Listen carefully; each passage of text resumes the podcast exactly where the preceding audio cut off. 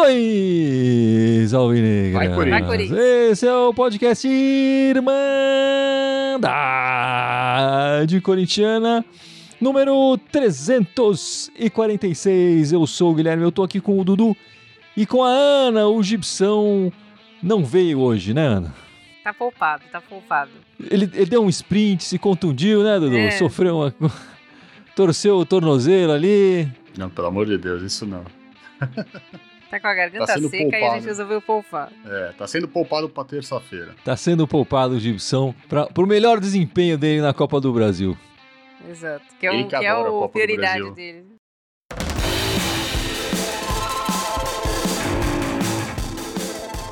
Mas é isso, antes da gente falar dos jogos da semana passada, dos jogos que, que vamos fazer essa semana, jogos importantes, né? É, um clássico aí na terça-feira. É, eu fiquei sabendo, Ana, essa semana, que o Dudu tem um passado trabalhando em videolocadora. Você sabia disso? Hum, não sabia, não. Não sabia disso, eu também não sabia. Fiquei sabendo essa semana. E eu vou perguntar pro Dudu. Dudu, imagina que existe videolocadora ainda, né? Porque o meu sobrinho mais velho não sabe o que é VHS. O meu, a minha sobrinha mais nova não vai nem saber o que é DVD, né? É, mas imagina que existam videolocadoras ainda e que você está trabalhando lá na sua videolocadora e o Luxemburgo entrou lá e perguntou: Ô Dudu, me dá uma indicação aí de um, de um filme legal para eu assistir essa semana aí. E você, um atendente corintianíssimo, sabendo da fase atual do Corinthians, que filme você indicaria pro professor? Olha, eu pensei em alguns, né? Mas eu acho que diante da nossa situação, Não, é um só, porque ele vai ter que trabalhar bastante. Ele só pode ter tempo ele assistir um. que. Não, e- exatamente, né? Ele vai ter que trabalhar bastante. Então, eu até tentei buscar um filme mais antigo, mas um que me chamou mais atenção é um mais ou menos recente, que é Perdido em Marte, com Matt Damon. Perdido né? em Marte. Perdido em Marte. Porque mostra, quem não viu esse filme, vale muito a pena, né? Ele passa, ele é um astronauta que ele vai enviado para uma missão. Por O Matt um Damon, não lá- o Luxemburgo, né? É, o Matt Damon. Mas o Luxemburgo tem que se colocar nessa situação, né? Porque como ele é, um, ele é o protagonista e devido a essa tempestade ele é dado como morto, ele tem que ficar sozinho num planeta, né? O Corinthians é o planeta inóspito, no caso. Exato, né? Somando já diretoria, um pouco, tudo que tá acontecendo no ano, né? Pensando no ano de 23, ele precisa usar todo o seu conhecimento para conseguir se comunicar, sobreviver, né? Enquanto no filme ele espera o resgate. O Luxemburgo, digamos também que, né, de repente um título possa ser um resgate para a carreira dele um pouco, mesmo com a idade dele. Mas ele é um excelente filme assim de estratégia, que tem que ele mostra todo um planejamento que o astronauta tem que ter e que eu acho que o Luxemburgo tem que ter também para se manter vivo. Vivo que eu digo também, no caso do Luxemburgo, é continuar vivo nas competições, né? Passando aí da semi para final e quem sabe também na Sul-Americana. E é um filme que aborda muita questão assim também como a resiliência, né, postura frente às diversidades e gestão dos, re- dos recursos que ele tem lá no planeta e também as incertezas do futuro, né? Tem muita coisa que o Luxemburgo tem para aprender aí com esse filme, para que todo mundo possa, sabe, buscar o melhor, vencer e saber lidar com os recursos que a gente tem. Gostou da indicação, Ana? Você assistiu esse filme? Eu não assisti esse filme mesmo. Falou tão bem que me deu até vontade de assistir. Pô, é bom, muito bom o filme.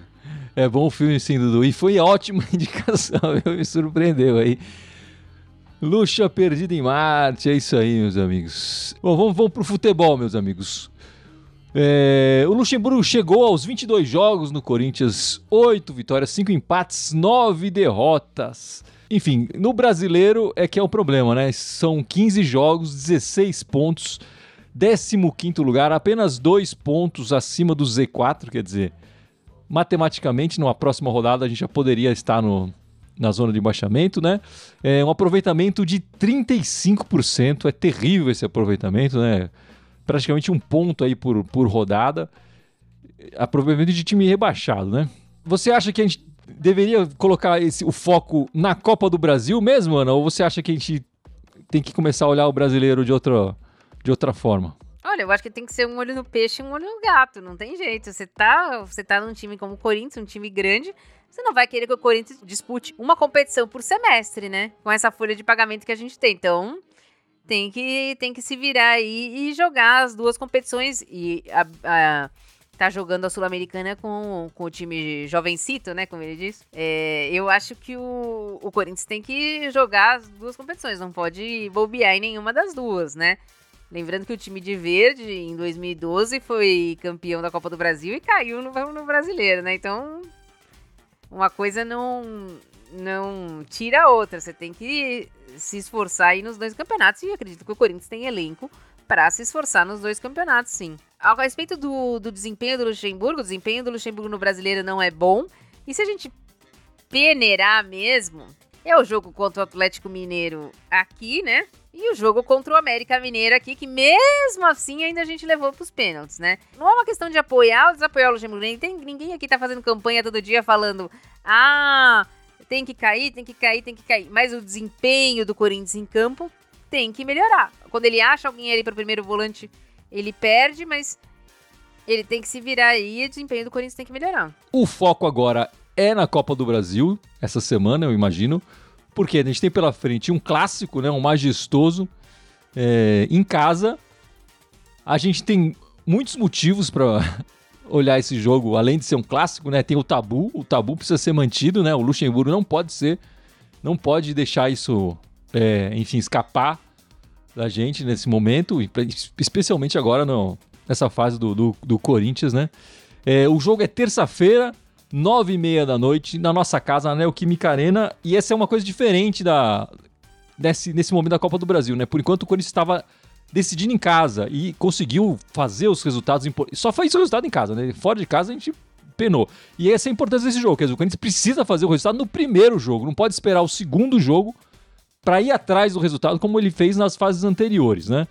É, e o nosso desempenho jogando terça-feira pela Copa do Brasil em casa, é, historicamente o Corinthians fez sete jogos nessa situação, foram seis vitórias, quer dizer, um placar amplamente favorável, apenas uma derrota. A derrota foi em, dois, foi em 97 contra o Atlético Paranaense, mas assim, a maior parte desses jogos foram nos anos 90, né? O último jogo que a gente fez de terça-feira na Copa do Brasil em casa foi em 2008, 2 a 1 contra o São Caetano, dois gols do Herrera, o case gol lá, que já é, enfim, o desempenho dele é bem melhor que o nosso artilheiro aqui, Yuri Alberto, né? Como é que você tá encarando essa partida, Dudu? Eu achei que foi muito bom o primeiro jogo sem na casa do Corinthians.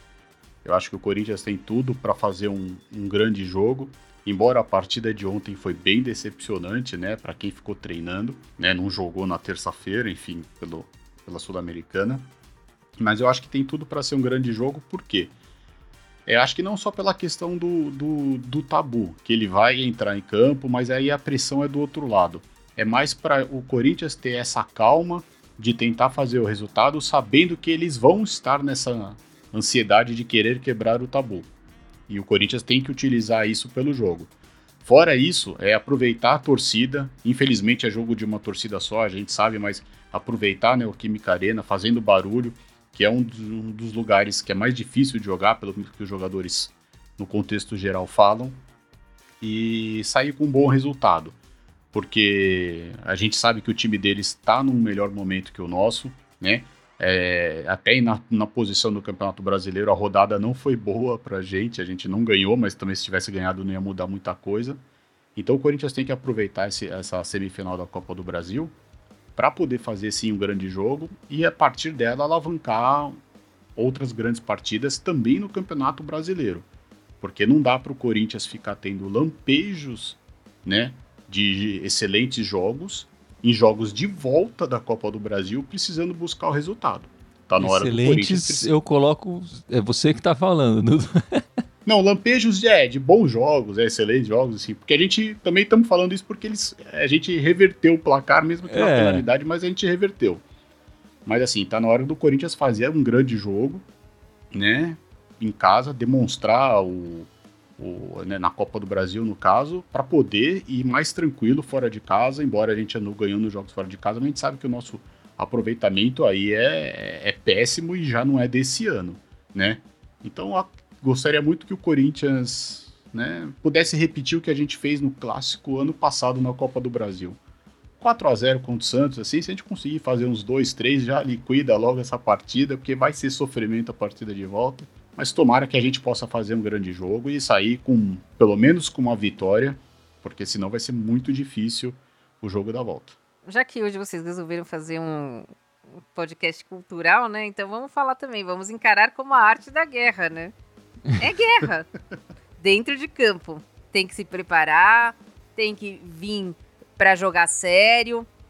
É, não pode ter nenhum momento de, de desatenção, como o Corinthians vem tendo. Tem que se preparar para uma guerra dentro de campo. É esse o clima que o Corinthians tem que ver. Tem que estar na cabeça, não importa quem vai jogar. Mas todos que estão ali, que são relacionados, têm que vir com esse, porque é a melhor chance que nós temos de chegar na final. A, a Sul-Americana está muito, muito longe ainda, o brasileiro a gente não vai chegar para ser campeão, então essa é a melhor chance. Então, nós temos que, que ir concentrados, é, disputando cada bola e tentando fazer o melhor. É, eu acho que foi sofrido contra o Remo, foi sofrido contra o Atlético Mineiro, foi sofrido contra o América Mineiro. E presta atenção que eu tô falando de dois times fracos, né? O da Série C, o outro tá na zona. Do, tá atrás da gente no brasileiro, enfim, tá. É, é o último lugar o América ainda? Não, porque empatou ontem, né? Depende. O, tá, o Vasco tá jogando agora, mas em tese, é. enquanto é o Vasco é o último. E foi difícil contra o Atlético Mineiro também. Vai ser difícil esse jogo contra o, o Jardim Leonor, tenho certeza disso. Enfim, e aí, Ana? É, qual o esquema que o Lucha deve utilizar? Ele, eu acho que ele está tá com bastante dúvida, né? 3-5-2, 4-4-2, 4-3-3. Ele às vezes começa com, com um esquema, muda durante o jogo não tá dando certo e não dá certo de novo com o mesmo esquema. Como é que você prepararia para esse jogo de terça-feira o, o, o, time do Corinthians? O problema maior que está acontecendo é que quando ele joga no 3-5, quando ele escala o 3-5-2, na prática vira um 5-3-2 e a gente acaba perdendo o meio de campo de qualquer jeito, porque Fábio Santos e Fagner fazem a última linha, não fazem a linha do meio. Então isso acaba atraindo os, o time adversário para dentro do nosso campo. Se ele jogasse no 3-5-2 com a linha do meio de campo com 5, eu acho que ficaria bem melhor. Mas isso não tá acontecendo. Ele não tá jogando no 3-5-2, ele tá jogando no 5-3-2. Eu acho que Moscardo vai fazer muita falta, principalmente ali no meio de campo. Eu, particularmente, entraria num 4-4-2. Contando que a gente não tem Moscardo, porque eu acho que não vai ter. E eu também acho que não vai ter Matias Rojas. É, eu acho que vamos jogar num 4-4-2 e, e, assim, não dá, não dá pro Juliano ser primeiro volante nesse esquema. Pro, pro Rony, caso da então. gente. Não, Rony, eu entraria com, com Vera. Vera. Maicon. Vera Maicon, é, Juan e, e Renato. Renato. E na frente, é, Roger e, e Yuri. É, mas eu entraria com 4-4-2 para proteger o meio de campo. Quando ele faz o 5-3-2, não dá certo. Todas as vezes que ele tentou, não deu certo. Ou ele vai entrar com 3-5-2 e aí sim, mas ele tem que manter Fagner e, e Fábio Santos na linha do meio. Você viu que ontem, quando mudou, melhorou um pouco, porque Fagner, é, quando entrou o Juan, o Juan não vai para a linha de trás. E a gente conseguiu melhorar um pouquinho, né? Não foi nada também. Mas melhorou um pouquinho o jogo. Ele não definiu muito ainda, ele nem ele tá perdido nessa situação, né? Não em Marte, mas ele tá perdido no Parque São Jorge. Eu concordo com a Ana nesse aspecto. Eu acho que o melhor esquema seria entrar num 4-4-2. Só que eu começaria com o Rony. E eu deixaria o Maicon pro segundo tempo. O Rony não é craque, não é nada, a gente sabe. Mas precisa ter um cara corredor lá que se mate para proteger, para ajudar os zagueiros. E nesse aspecto daria mais liberdade para o Renato Augusto, no meu entendimento, e também para o Juan. Por quê? A gente sabe. Os caras vão colocar alguém no Renato Augusto. O Renato Augusto não vai ter liberdade. Óbvio. Então a gente precisa ter um cara mais marcador, até para ajudar, né, nesse aspecto. A dúvida maior para mim seria na zaga. Eu gostaria que fosse Bruno Mendes e Murilo, mas eu acredito que vai ser Gil e Murilo. E aí com Fábio Santos e Fagner, né?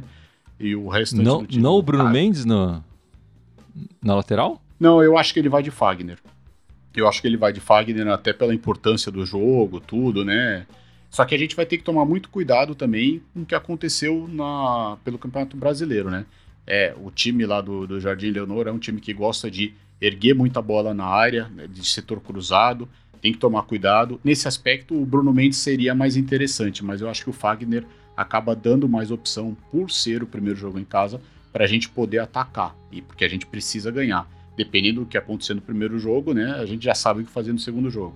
Mas eu começaria com o Rony e dependendo da situação, do que acontecesse no jogo, aí coloco o Maicon, porque aí tem mais qualidade no passe e tudo, mas eu acho que primeiro a gente tem, tem que ter um, um, um, cão de guarda ali que se mate mesmo. Falar, Rony, você vai jogar 45, 50 minutos, mas se mata em campo, cara. É, eu esperaria um Moscardo também, enfim. Um, você acha que. A Ana é médica, né? Você acha que um apendicite vai demorar tanto tempo assim, Ana, pra, pra voltar? Hum, ele vai demorar pelo menos uma semana para ele começar a voltar a treinar. Cara, vai, vai eu, é, eu realmente acho que eu vou mais com o Dudu, né? Eu vou de Rony, o imortal, aí que entra, entra volante, sai volante, ele, ele tá sempre aparecendo. E Ana, você teria poupado os jogadores principais para essa partida de no sábado passado com, contra o Bahia? Porque o Lucha colocou, jogaram bastante tempo, aliás, e saiu os dois meio manquitolando lá, o Rojas e o Renato Augusto, né? Que me preocupa mais ainda. Eu não teria poupado, não, porque eles não jogaram terça-feira. É, eu acredito que, que, que, que, foi o melhor mesmo. Poderia ter tirado no, no, primeiro tempo, ter jogado no primeiro tempo só. Mas o que aconteceu com o Ross poderia ter acontecido num, num treino, por exemplo, né? Não acho que isso seja um fator determinante. Eu espero que não seja nada demais, mas foi o que eu te falei, o Corinthians tem que ter um olho no peixe e um olho no gato. Dá para jogar esse, esse jogo no, no, no, sábado e jogar de novo na terça-feira. Não vejo nenhum problema nisso. É, enfim, o desempenho desse jogo contra o, contra o Breno me preocupa quando você pensa que eles ficaram todos aqui em São Paulo treinando só, né? Para jogar aquele futebolzinho que apresentaram lá em Salvador. Terrível então, jogo. é, então. E a, e a, impressão que eu tive, assim, pensando no, no positivo disso, né? De estar jogando mal, é não, os caras já estão pensando na terça-feira, não estão jogando a vera esse jogo porque o empate em Salvador, ah, é ok e tal, enfim. Vamos ver se foi isso mesmo na terça-feira, né? O outro jogo dessa semana que passou foi a nossa classificação contra o Universitário, lá no Peru, né? Uma classificação fora de casa, com gols do Maicon e do Rian. Enfim, o destaque da partida foi sem dúvida nenhuma o Roger Guedes, que por não poder jogar contra o Bahia, estava lá na, no Peru e participou dos dois gols, né? Teve aquela confusão no final. E agora a gente vai enfrentar o News Old Boys da Argentina na próxima fase da Sul-Americana. E Dudu, o que, que você pode falar desse adversário que a gente tem pela frente aí na, na Sul-Americana, que não vai ser agora essa semana, vai ser na outra só, né? A primeira partida. É, então. É, eu até peguei aqui porque pô, eles têm é bastante coisa para falar. Vou tentar é, dar uma resumida aqui. Guarda um é pouquinho para semana que vem, então. Não precisa falar ah, tudo. então, então nessa semana, então hoje eu vou falar um pouquinho assim do estádio deles. A história eu deixo para falar semana que vem. Mas o estádio deles se chama Barcelo Bielsa, né? Com homenagem ao técnico lá. Tem 40, cabe 42 mil pessoas. Eles gostam de jogar num esquema. O Gabriel Heinz, que é o técnico, né? Ele é um jogador experiente, ele disputou a Copa do Mundo de 2006, 2010 com a Argentina, ele foi campeão olímpico em 2004 jogou em grandes times, né? PSG, Manchester United, Real Madrid, Roma, Olympique de Marseille. Ele é um técnico que ele, ele gosta de analisar bem o adversário e aí ele monta um esquema como, como, como ele consegue, conseguiria prejudicar o adversário. Então ele jogou algumas partidas no 3-4-3, lá no 4-2-3-1, ele já jogou no 4-4-2, então ele é um, é um técnico bem estudioso, né? Não sei o que, que ele está estudando do Corinthians, porque também é um time meio que novo pro, do Corinthians, assim, né? Mas enfim. É, mas é um time muito interessante. Tem uma dupla de ataque boa também. É um time argentino. É, eles foram a segunda equipe, a segunda melhor classificação né, na, na Sul-Americana. Né? Eles não perderam nenhum jogo porque é um time que vai dar trabalho. Enfim, eles não estão bem, tão bem no campeonato argentino, eles estão em 12 colocado, o que pode ser que eles eles vão dar essa prioridade para a Sul-Americana. É um time que a gente vai ter que tomar muito cuidado, né? É um time bem inteligente, o técnico sabe o que quer, sabe o que faz, né? Tá bem estruturado, bem armado, bem compacto. Não vai ser nada fácil. Eu acho que vai ser uma, uma prova de fogo. Agora, a primeira real prova de fogo para essa molecada aí, viu? Porque vai dar bastante trabalho o News Old Boys. É, não, daqui para frente a Sul-Americana, cada jogo é um desafio maior ainda. E, e na Sula é, o Corinthians sempre vai acabar fazendo o primeiro jogo em casa e, e jogando o segundo, decidindo fora, é, enfim, por, enfim, pela classificação lá, pelo regulamento da, dessa competição, né? E é, do nosso né? chaveamento, desculpa, e do nosso chaveamento, o Corinthians vai até a semifinal só jogando o primeiro em casa. E aí a final é jogo único, né? Então, ou seja, o Corinthians vai sempre a primeira em casa pelo nosso chaveamento do, do que caiu. É, mas vamos ver aí, inclusive, se ele vai levar a molecadinha ou não. Mas essa é uma conversa para semana que vem.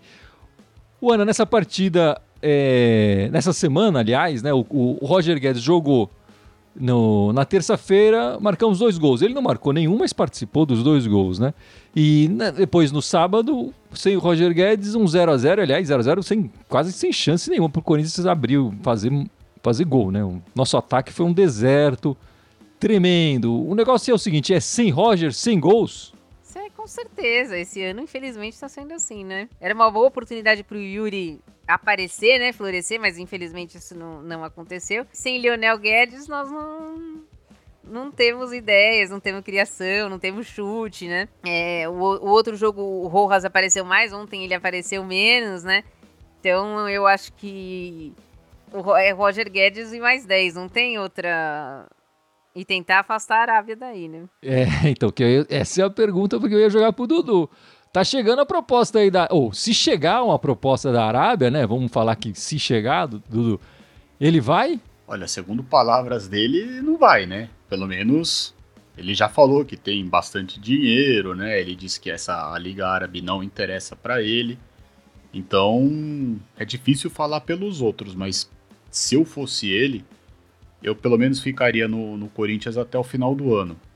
Porque não só pelo por ser uma questão da, dele ir para uma liga mais escondida, mas até pelo processo de renovação que a gente tem na seleção brasileira. Ele é um jogador que tem espaço, ele, tem, ele é novo, 26 anos. Para uma próxima Copa do Mundo ele estaria com 30, ele chegaria bem. Então, se eu fosse ele, eu ficaria aqui no Corinthians para ter essa visibilidade, porque se ele for lá para a Arábia, esquece. A seleção brasileira esquece.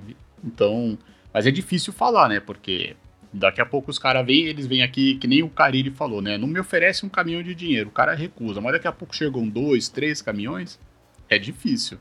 Infelizmente é muito difícil. A, essa Liga Árabe tá levando muito jogador, né? Muito jogador surpreendentemente tá, tá escolhendo, escolhendo justamente pela questão financeira que nem o Dudu falou. E chega a 3, 4, chega até 10, né? O, o Malcom, ex-Corinthians, que tava no, enfim, jogou Barcelona, jogou na França, seleção no time russo lá foi a maior venda do, da história do, do futebol russo. Foi para a Arábia. É, é uma grana espetacular, assim, que ele não ia ganhar em lugar nenhum. E é isso é que fica. Para mim, claro, acho que tem esse.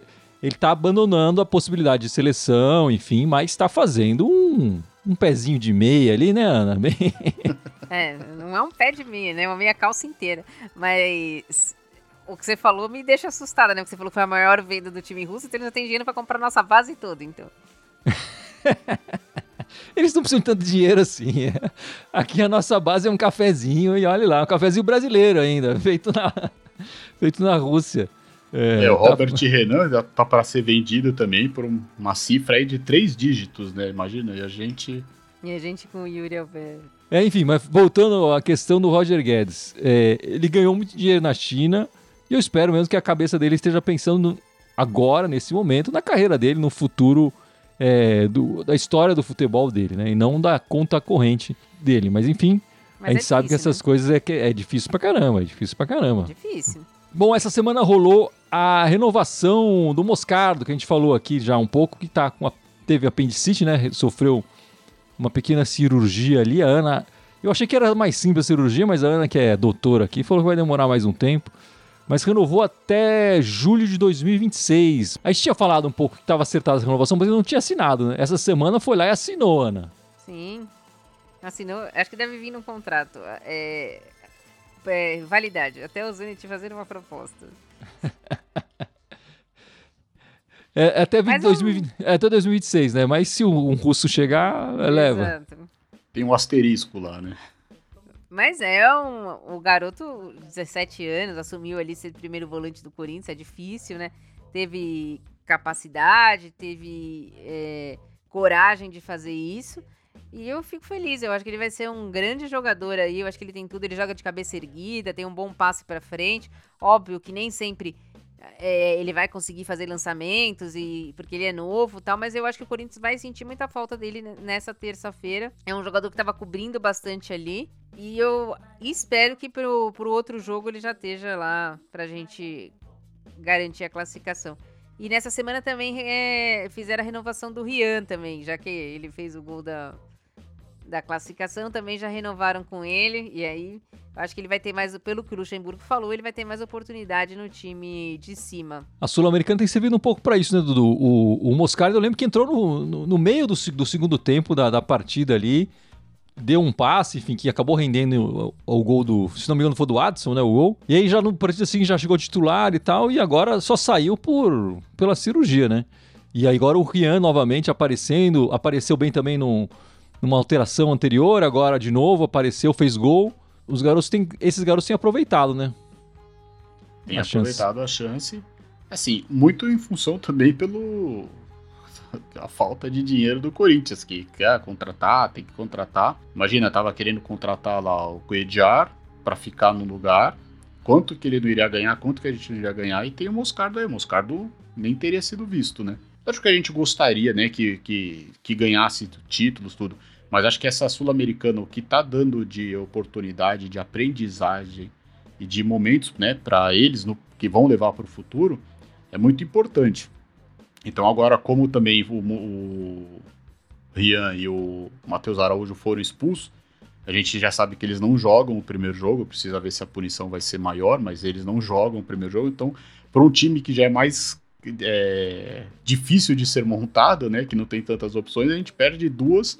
O Rian acho que nem tanto, mas o Matheus Araújo sim. Então a gente está precisando desses moleques aí e que bom que eles estão aparecendo. Talvez não no momento que a gente gostaria, até porque teve o Paulista para isso, mas que bom que eles estão sabendo aproveitar essa oportunidade. E meus amigos, o Corinthians joga, a gente falou bastante da Copa do Brasil, né? Pelo brasileiro vai voltar a jogar no, no sábado. Aliás, terça e sábado é dia do corintiano sofrer porque são os dias dos próximos jogos do Corinthians aí para as próximas semanas. E nesse sábado, no Brasileiro, às seis e meia de novo, a gente vai enfrentar o Vasco na Neoquímica Arena, na nossa casa.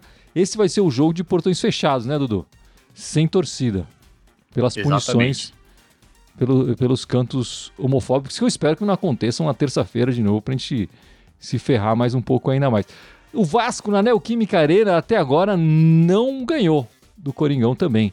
É, foram cinco jogos, apenas é, é, quatro vitórias e um empate. E a gente não levou gol deles ainda na Neoquímica Arena. Eu achei isso impressionante. Tá certo que ele ficou um tempo também na série, na série B, né? Sem jogar contra a gente, né? Em 2015, na estreia do Corinthians, na estreia do Vasco na Neoquímica Arena, foi 3 a 0 gols do Renato Augusto, do Gil, aí ó. Podiam fazer de novo. E o Elias completou o placar. Como é que você vê esse jogo aí sem torcida no, no sabadão, Ana? É um jogo triste, né? Sem torcida. Mas eu acho que é um jogo plenamente ganhável. O Corinthians, sendo que vai jogar com o time reserva, titular, misto, tem que ganhar do Vasco em casa. Não tem jeito. Eu, eu atualmente é o lanterna do campeonato. Não é um time assim que eu já vi jogos do Vasco assim que me dê, ah, nossa, eu acho que o Corinthians tem que ganhar, nem que seja de novo com o gol de mão, que agora não pode mais, né? Que agora tem o VAR vai te anular. Mas o Corinthians ganhou uma vez com o gol de mão do Jô, né? Mas tem que ganhar, não tem jeito. Eu acho que é um se o Yuri não desencantar terça-feira é uma grande oportunidade, sem torcida, sem pressão para ele voltar a marcar gols. Mas tem que ganhar, o Corinthians tem que ganhar do Vasco. Como o Corinthians tinha que ganhar do Bahia.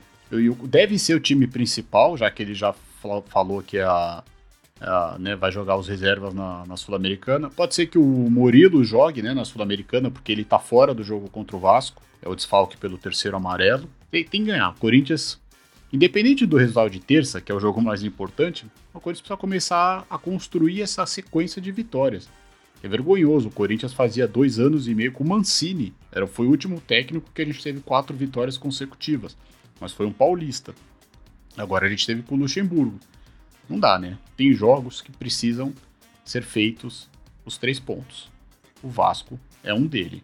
É, e é importante o Corinthians começar a pontuar de verdade, né? Começar a caminhar para sair dessa dessa ameaça do, do Z4. Essa esse porcentagem de, de aproveitamento é de rebaixado. 35% é time rebaixado. Ficar. Passar um campeonato inteiro na borda ali do Z4 é perigoso numa última rodada, né? Aliás, foi assim que, que a gente acabou indo. É, é, o nosso antigo. O nosso rebaixamento em 2007 foi assim, né? O Corinthians em vários momentos esteve fora e tal. Não, não vai cair, não vai cair. Na última rodada não teve discussão, né? É, esse é o mais perigoso, essa história de que não, fica tranquilo e não vai cair. Então o Corinthians precisa começar a fazer o resultado que comece, mesmo sem torcida, nesse, nesse sábado.